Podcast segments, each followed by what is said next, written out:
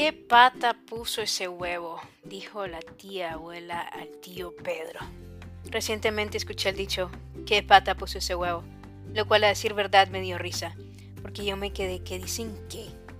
Y es que los nicaragüenses y otros centroamericanos tenemos dichos y refranes que nos encausan a qué es lo que realmente la gente puede pensar de alguien, a quien ellos no conocen o reconocen como alguien que ellos avalan. Y aunque originalmente se usa como un término despectivo, lo podemos interpretar también como algo que comúnmente les pasa a los cristianos. Muchas veces, cuando alguien comienza a realizar ciertas tareas o funciones para la labor de Cristo, o que alguien desea usar sus dones y talentos para realizar algo productivo, puede ser menospreciado por los espectadores que no están realizando nada respecto de lo que la otra persona está haciendo, o simplemente porque es diferente a lo que ellos hacen. Pueden pensar que no vale la pena lo que el otro hace, pero es aquí cuando podemos ver la diversidad de los dones de la Iglesia de Cristo dar a luz a los diferentes actores que llevan a cabo la función designada por Dios. En este tema analizaremos algunos ejemplos de lo que dice Dios al respecto de nosotros. Primera de Pedro 2.9, Reina Valera, 1960. Mas vosotros sois linaje escogido, real sacerdocio, nación santa, pueblo adquirido por Dios, para que anunciéis las virtudes de aquel que os llamó de las tinieblas a su luz admirable. Muchas veces hemos escuchado este pasaje y lo podemos ver de un ámbito diferente al día de hoy. Cuando el apóstol Pedro hace referencia a vosotros, una de las primeras cosas que podemos notar es que es plural, es decir, que no hacía referencia a una sola persona, sino a un conjunto, es decir, de un grupo se eligió ese conjunto. Linaje, según la Real Academia Española, significa de ascendencia o descendencia de una familia especialmente noble. Me llama la atención la palabra linaje, porque en estos tiempos, dependiendo del lugar, puedes encontrar quiénes fueron tus ancestros e incluso el porcentaje al que pertenece tu ADN. Sin embargo, cuando Pedro hace referencia al linaje escogido, indica que entre diferentes familias, nosotros somos escogidos. Si al hablar de nobleza era un factor, Adiciona que el sacerdocio ejercido por esta familia es real, o sea que no eran solo nobles, sino que se pertenecía a los reyes. Aparte de eso, adicionamos que es nación santa, es decir, el conjunto de personas que eran escogidas que se apartaron específicamente para Dios para ejercer la voluntad del Señor como nación. Otro factor que analizamos es que al ser adquiridos, quiere decir que antes alguien más tenía posesión. Pero al ser Dios quien nos adquiere, despoja a alguien más de nuestra persona para que sea Él el dueño. Una vez que Dios nos adquiere, nos dice que debemos anunciar las virtudes, esto es proclamar las características del reino de los cielos para aquellos que aún siguen en las tinieblas, puesto dice que nos llamó de las tinieblas hacia la luz.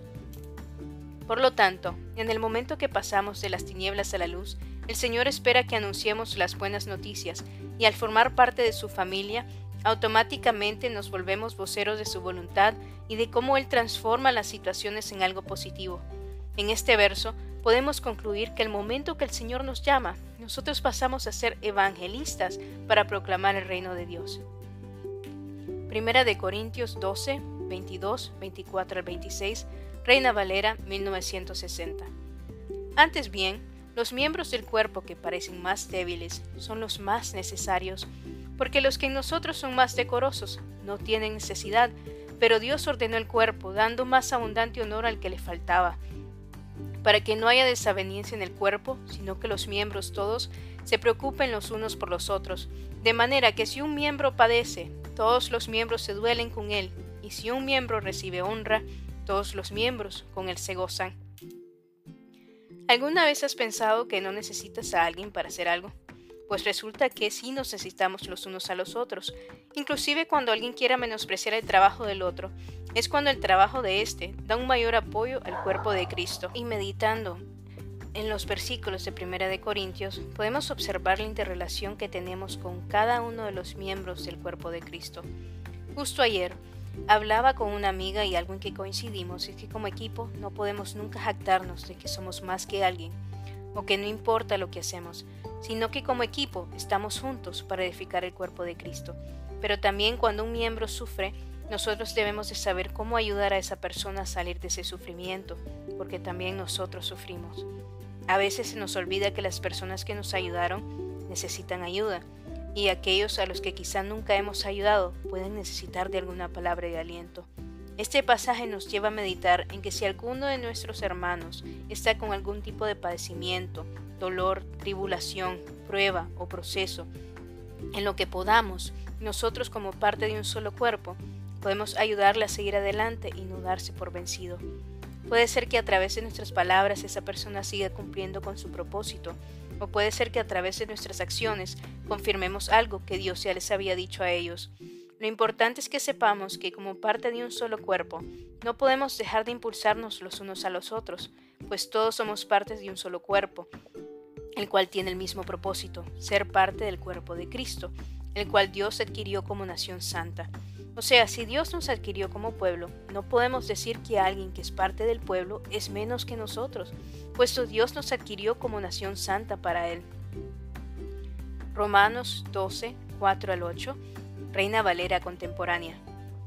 Porque así como en un cuerpo hay muchos miembros, y no todos los miembros tienen la misma función, así también nosotros, aunque somos muchos, formamos un solo cuerpo en Cristo, y cada miembro está unido a los demás ya que tenemos diferentes dones según la gracia que nos ha sido dada, si tenemos el don de profecía, usémoslo conforme a la medida de la fe. Si tenemos el don de servicio, sirvamos. Si tenemos el don de enseñanza, enseñemos. Si tenemos el don de exhortación, exhortemos. Si debemos repartir, hagámoslo con generosidad. Si nos toca presidir, hagámoslo con solicitud. Si debemos brindar ayuda, hagámoslo con alegría. En Romanos 12, 4 al 8, podemos ver algunos dones descritos por las Sagradas Escrituras. Entre ellos podemos observar el don de profecía, el don de la enseñanza, el don de exhortación, el de repartir, el de presidir y el de brindar ayuda. Lo interesante es que sepamos que vuelve a decirnos acá el apóstol que somos muchos miembros, pero que todos ejercemos diferentes funciones. Por lo tanto, si en alguna cosa sobresalimos o tenemos talento, como dice el pastor Rick Warren, lo podemos poner al servicio de nuestra iglesia, es decir, el cuerpo de Cristo. No es necesario que sepamos todo, pero sí es necesario que sepamos trabajar con aquellos a los que Dios les ha delegado un don o talento específico, puesto cuando creemos que somos más que alguien, lo que hacemos es alejar a Dios de nosotros, porque el Señor es excelso y atiende al humilde, mas al altivo conoce de lejos. Salmos 138, 6. Cada uno de nosotros debe recordar que solo es la gracia de Dios la que nos otorga lo que tenemos y que a través de su gracia es que nosotros podemos lograr el propósito de Dios. Además, la gracia, que es el don que nos da, no depende de nosotros, sino que esta gracia es para edificar el cuerpo de Cristo, para que juntos trabajemos en ayudarnos los unos a los otros y trabajemos con los demás.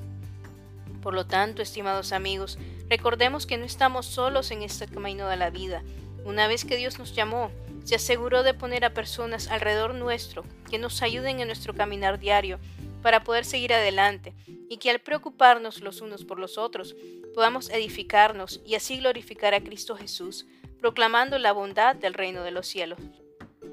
Si esto te bendijo, te edificó, te invito a que compartas este podcast. Y si aún no has aceptado a Jesús en tu corazón o deseas reconciliarte con Él hoy, te motivo a que lo hagas y digas la siguiente oración en voz alta. Señor Jesús, te pido perdón por mis pecados, pues sé que mis pecados me separan de ti. Yo te reconozco como mi único, suficiente y verdadero Salvador. Yo rompo todo pacto con el mundo, con la carne y con el enemigo. Te doy gracias por el sacrificio en la cruz. Sé que por tu sangre yo soy limpio de todo pecado y hoy tengo un nuevo comienzo. Te pido que a partir de hoy tu palabra sea la lámpara a mis pies y que tu Espíritu Santo guíe mis decisiones en todo lo que haga. Amén.